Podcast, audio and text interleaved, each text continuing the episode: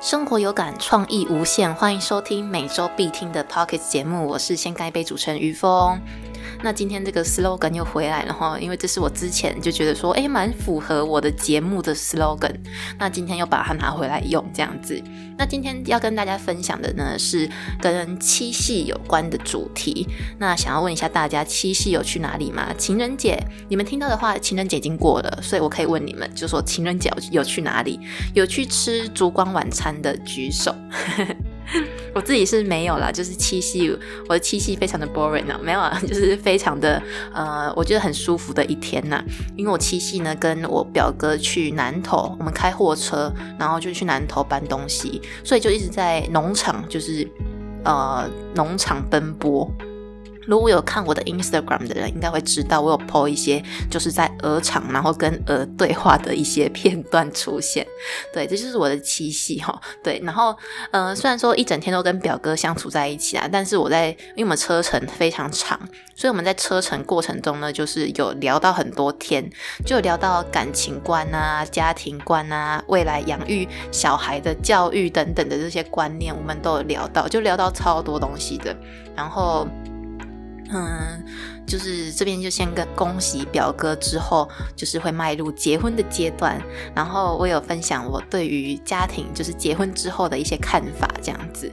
因为往往大家在嗯，可能东方国家华人社会比较常会遇到，大家可能就会觉得说，呃，结婚是两个家庭的事情，对不对？这是大家固有的一个想法。但其实我一直觉得说。结婚不是两个家庭的事情，结婚是两个人的事情。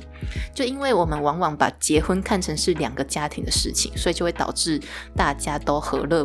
就是和乐不容，怎么说呢？因为不可能这么顺遂。当然，和乐融融是我们最热见的状态，但和乐融融呢，就是不会出现在我们日常生活中嘛。就是我们生活就是有一些小琐碎的事情，例如可能啊婆媳之间的小争吵啊，大姑跟啊老婆之间等等哈，就是或者是会因为教育的问题，嗯，婆家怎么？管小孩的问题也会导致可能家庭有点吵架，有点失和这样子。那往往会把呃结婚视为两个家庭的这种观念呢，家庭的事情的这种观念呢，就会导致说，呃很多人大部分都会顾及家庭，比顾及自己的另外一半的感受还要多。我觉得这样子的话，就会导致夫妻失和，可能最后的。呃，最坏的打算呢，就是造成离婚。所以我就觉得说，结婚是两个人的事情的原因，就是在于说，如果是我的话啦，我结婚的话，我一定顾及我的另外一半的感受比我的家人多。因为为什么呢？就是跟我走到最后的是我的另外一半，不是我的家人。那我当然就是要顾及他的感受比我的家人多嘛。对，然后。我就把这些观念讲给表哥听啊，所以呃，就是分享一下我们自己个人对于家庭观的一些想法。然后，甚至等小孩出生之后呢，我也是有跟他分享说，我觉得小小孩出生之后，嗯，也是哦，就是结婚真的是你们两个人事情，因为往往会在。呃呃，家庭中看到的状况都是小孩出生之后呢，就变得有点失衡的，变得妈妈好像跟小孩的感情会比较好，就会呃，大部分应该都是这样啊，因为妈妈可能就是自己，嗯。就是亲生怀胎十个月，所以就是那种感情非常浓厚。虽然我目前还是没办法体会到这种感觉，但是呢，就是往往造成说妈妈顾及小孩的感受比顾及自己老公的感受还要多嘛？对，所以就会变成说，呃，先生在家里他会觉得好像被孤立的感觉，所以这也会造成夫妻失和的原因之一啊。所以我一直觉得说。结婚真的就是你们两个人的事情，小孩有一天他也会离开家里，所以呢，还是要把整个家庭的，就是关系是以你们两个夫妻为主，我觉得这是比较比较好的，因为你们夫妻，呃，如果感情非常好，你那么都有互相尊重。就是对方的感受的话呢，那小孩其实都会看在眼里，那你们不会很常吵架，那小孩也就是因此得到爱这样子。那往往就是因为很多例子啦，像什么社会新闻也会出现到很多叛逆的小孩，那就是十三十四岁就离家出走，然后然后在外面可能找到一个他觉得有归属的地方，然后跟一个大他好多岁的男生结婚，这种状况也是非常多的嘛。那我看到这些状况，我都会认为啦，我就是大部分我会认为说，嗯，虽然说小孩叛逆可能也是个性的问题，但是我觉得小孩叛逆呢，也是因为他在家庭得不到认同，得不到爱，所以他才会需要去外面寻找爱。对，所以我就觉得说，两个人结婚之后呢，这个家庭就是以你们两个为优先顺序，小孩子最终会离开，你们的家人呢，最终也会啊过世，那最后最后跟你走到最后一辈子的那个人呢，就是你的另外一半了。好，这是我今天的，就是我的感情观跟我的家庭观的分享，但不一定每个人都是这么想的。如果你们有任何不同的想法，都欢迎哦分享给我。但今天的主题还没有结束哦，这只是我跟我表哥的，就是对话而已。好，我们今天的主题呢，就拉回来，呃，七夕这个呃故事好了。啊，这个房间的七夕的由来呢，其实是来自于就是呃南北朝啦，就是在南北朝的时候呢，就是农历七月七日是。天上的牵牛星跟织女星一年一度相会的日子嘛，所以我们俗称七夕。那这个七夕的故事由来就是传说中啊，呃，玉皇大帝有七个女儿，那小女儿织女就是最聪明、最可爱，然后手艺又非常巧的一个女孩哈。所以玉皇大帝呢有一群就是呃有一群牛，然后他这个牛呢就是给就是。一个年轻人管理这样子，就是那个人我们就叫做呃牛郎这样子，就是管理牛的人，叫我们叫牛郎。好，那牛郎跟织女呢，就是情呃情投意合，然后就开始热恋了，然后热恋到呢荒废原本的工作，所以这时候玉皇大帝就非常生气啊，他就告诉那个就是喜鹊哈，就是。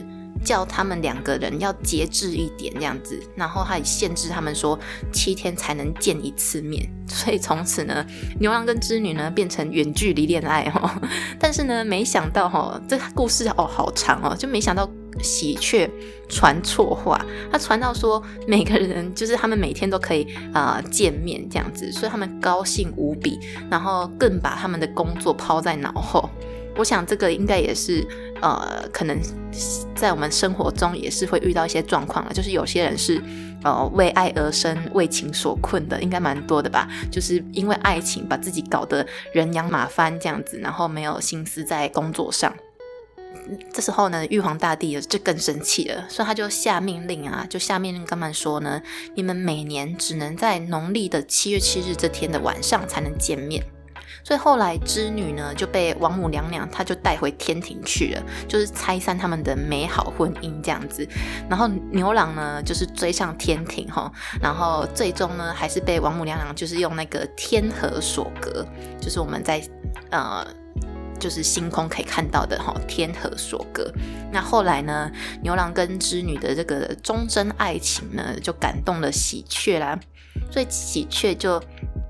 带来了更多喜鹊，他的好朋友就呼朋引伴过来，搭成了鹊桥，然后让牛郎跟织女呢能走上鹊桥相会这样子。那王母娘娘也是对这件事情非常的无奈啊，所以就只好允许两人在每年的七月七日这天在鹊桥相会。那所以通常七夕这天，七月七日这天呢，呃。都会下毛毛雨，就是象征两人倾诉他们相思的这种泪水，有没有？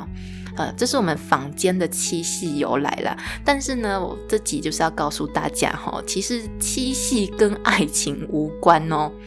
这怎么说呢？如果我们其实啊查询到更早的文献，我们就会发现说，呃。天上的星象，牵牛星与织女星，他们真的是跟爱情无关啊！因为在《诗经》的小雅大东呢，就有就是阐述到这个故事，他是写说：为天有汉，兼翼有光，弃比织女，终日七香。虽则七香，不成报章，还比牵牛。不以福相，那这句话呢，就是透过嗯天象，然后来暗喻，就是纯粹只是暗喻说，男生耕田，然后女生织布的这种性别分工，就是生活辛苦的模样。那翻译呢就会翻成就是天上的银河闪亮，那织女星呢在天角来回移动哦，怎么样也织不出一段就是呃锦缎一匹锦缎这样子，就是呃。断绸，那另外一端的牵牛星呢，也不会去拉拉牛驾车这样子，就是它纯粹就是阐述这种男跟女之的性别分工，所以就是男生跟女生呢，他们是啊八八竿子打不着的两个性别的不同工作这样子。那后来呢，怎么会变成爱情有关的故事呢？这其实。要说回来，就是七夕这个原本的节日啊，因为七夕呢，其实一开始还真的不是情人节。其实七月七号这天呢，虽然我们称为七夕，但大家知道它又有另外一个名称叫做乞巧节吗？但是乞巧节呢，就是有点像是中国的女儿节的概念，就是一个非常女性的节日哈。那主要呢，就是以前。啊，女性的信仰呢，就是觉得说传说中织女很会织布嘛，所以我们才叫织女。那织女很会织布呢，大家就会非常向往成为织女的模样。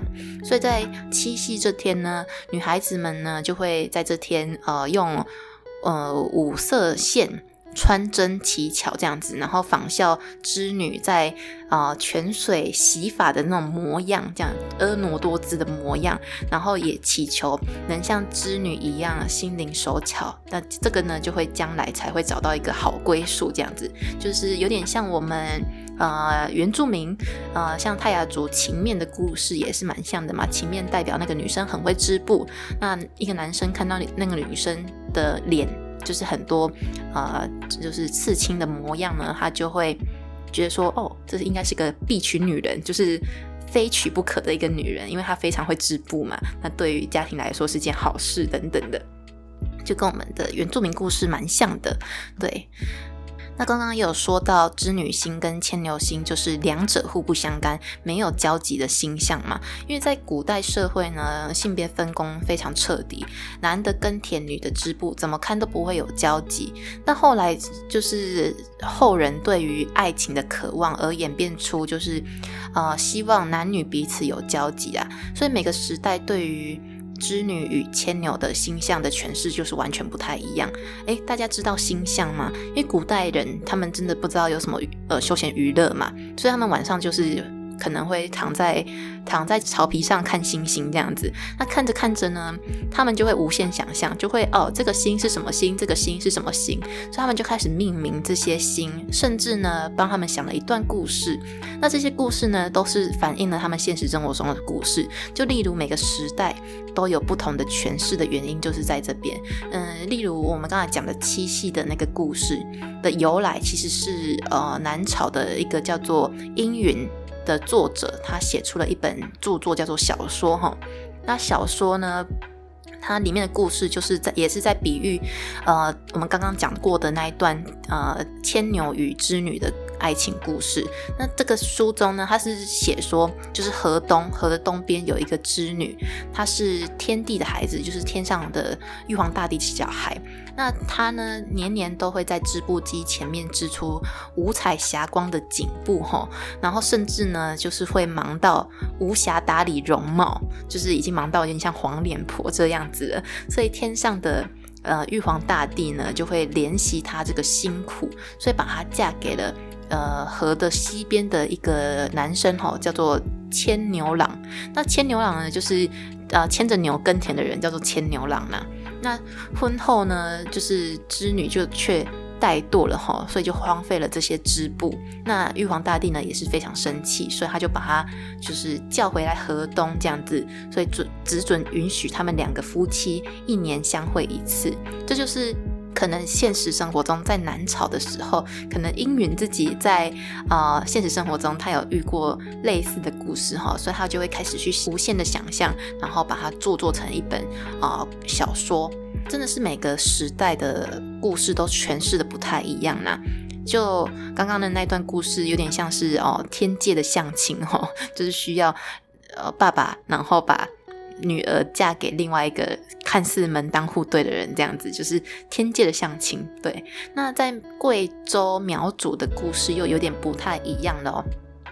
贵州苗族的故事呢，它后来还有一些衍生哦，因为后来呢，就是天上的玉皇大帝非常生气嘛，所以他就把织女叫回天宫。那织女回天宫之后呢，呃，牛郎就带着两个小孩去天上寻母亲，这样子。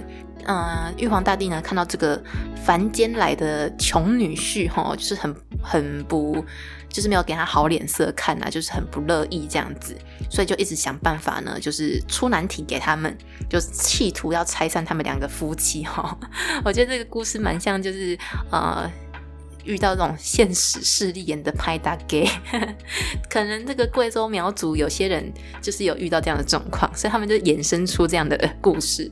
对，所以就是因为这生活间的这些啊不如意啊，这些琐碎的小鸟事、小杂事呢，而演变成人类对爱情的渴望。就以往在现实生活中呢，嗯。古代啦，可能男女相去甚远嘛，啊，男生跟女生的工作互不相干，这样子，男女性别分工非常的明确。但对于这样子呢，他们对于这样的爱情呢，却是虽然有点不顺遂，所以他们就开始有点憧憬这样子，所以而演变如今的这种美好的七夕故事。所以也印印证了我 slogan 讲的话啦，就是生活有感，创意无限这句话。我好像没有跟大家讲过这句话的由来诶，因为我觉得，呃，真的是生活有感，创意无限啊。对，就很多人就会问说，哎，你怎么可以有源源不绝的灵感呢？之类的哈。那我自己觉得说，灵感这件东西哈，就是真的是从我的生活中、生活周遭过来的。如果你今天也想要，就是开启你这个，就是怎样都有灵感的。能力呢？我觉得大家就是 open minded，把自己的所有的五官都打开。五官呢，就是视觉哦、嗅觉、听觉、触觉等等哈，味觉，把你的五官全部都打开，甚至呢，你的感觉也打开，就是各各寸肌肤的感觉哈，你都打开，你就会，你就会是一个灵感源源不绝的人。呃，例如小时候好了，小时候我妈都说我是就是很爱问为什么，我真的是那种十万个为什么的小孩哦。我看到这个，我就会说这是这是虾米，然后看到那个就会觉得哎，我虾米也安呢，我就是超爱问为什么的。然后我现在也是很喜欢去。思考为什么这件事情，就是 虽然这样讲，好像好像人家会觉得我是疯子，就是有什么好想的，想那么多要干嘛，又没什么必要之类的。但我都会很很喜欢去想一些非常啊 deep 的东西，非常深的东西。例如我看到一一一件新闻，我就会想这个新闻的背后想要传达给我们的理念是什么？那为什么这个人会这样，这个人会这样？我就会开始去探讨他背后的原因，嗯。对，虽然说好像探讨出来结果之后，之后呢，好像也没有一个之后，但我就会有更多的无限想象，就是有更多的想法。那我就会，我觉得这样子的话，会比较能够接纳每个人的每个人的不同想法吧。因为我会想要去知道为什么，但可能有些人就不会想要去知道为什么，所以他就是就此就打断了，甚至觉得说你跟他是不同世界的人。那我觉得我知道为什么之后，我就可以，呃，非常的理解它的原因嘛。对，虽然不知道怎么跟大家说这个感觉哈，但我真的觉得说，呃，生活的灵感就是从我开始会这样子思考而来的，就是我很喜欢针对一件事情，然后开始去思考。好了，每个人都不一样啦。如果你真的想要成为生活有感的人哈，你就是无限的开启你的所有的感官。而且这个感官呢，不止就是在你的心中会想，就连你的做梦也会做到。因为我是一个非常，这可能之前啊 p o c k e t 上有讲过，我真的是一个非常会做梦的人哦。我是无时无刻睡觉都是在做梦。就我听过很多人是睡觉不太会做梦，但我真的是每一天每一天都在做梦。然后我就因为。对于这件事情非常好奇，你看我都会因为这件事情而好奇，我就会想知道为什么会那么容易做梦，所以我就会去查说很多跟跟梦有相关的一些文献资料，然后我看到一个我觉得蛮我觉得好像是这样的，我觉得目前蛮认同的一个说法哈。他说为什么会做梦呢？因为做梦是我们人在熟睡的时候，大脑会就是会开始整理。东西，大脑其实是在做梦的时候还是不断的在运作，它其实算是有点像，呃，整理我们这一天的一些事情这样子，就是帮你整理，那整理完就会比较顺，就是这也是一种休息，你当你。一天生活杂乱无章的时候呢，就跟我们一样嘛。我们的笔记非常乱，我们之后也是要整理。那整理完呢，你就是有一种放松的感觉，就是会顺的感觉。那大脑也是在睡觉的时候，它就会开始帮你整理你这一天发生的事情。那整理这些东西之后，它就会丢出一些，因为整理的过程，它就会开始抛出一些，就是整理出的一些小碎片。好，那这些小碎片呢，就会集合成一段片段出现在你的梦里。所以很长梦是真的是跳来跳去，你可能现实生活中有看过，可能没有。那没有的状况呢，不是因为你真的没看过，其实，嗯，是因为你的所有的五官都是非常打开的状况。就不管你的肌肤、你的感觉，这也会形成一个。一个片段而出现在你的梦里，就不只只有是你的视觉而已，不只是你眼睛所看到，你的味觉，可能你今天尝到一个呃非常好吃的东西，它会形成一个你的呃想象，就是会形成一个片段，用用画面的方式呢出现在你的梦里，这样子，所以很常会有人就是会梦到一些你可能没看过的东西，但其实其实是你有看过，只是你不记得。就好比说，很多人会梦到梦到呃梦到陌生人，应该蛮蛮多人会梦到陌生人的吧？就是出现你不认识的人在你的梦里面，但其实这些人呢，搞不好你是有看过的哦，搞不好你在做捷运，他是你旁边的路人这样子，或者是你每天然后来来去去，就只是他这样子走过来的一个路人。但是我们大脑就是会非常记得清楚这件事情，虽然你自己的记忆已经忘记了，但它就会出现。从这个呃整理的过程中，它就会试出一些小片段，那这小片段呢就会出现成为一段梦，然后就是出现在梦里这样子。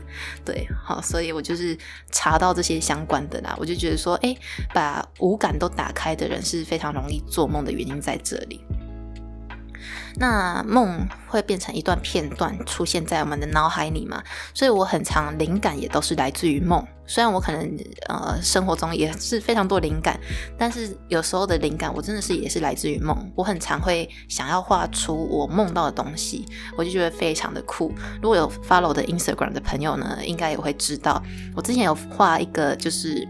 呃，哈利波特魔法学院，因为我之前有梦过，就是哈利波特学院，可是它不是纯粹的哈利波特学院，它是艺术魔法学院。对，然后在里面呢，每个人的魔杖都是一支画笔，所以就是可以，就是呃，我记得我那时候是拿铅笔，对，然后有人是拿水彩笔啊，有些人是拿拿那个毛笔之类的。所以就是非常酷哈，然后每个学生在一间画廊，就是也不是画廊，就是画室，画出来的画，那些画都是会动的，这就是出现在我梦里，然后我就很想要把它做成呃一幅画之类的，所以好跟你们分享一下，就是。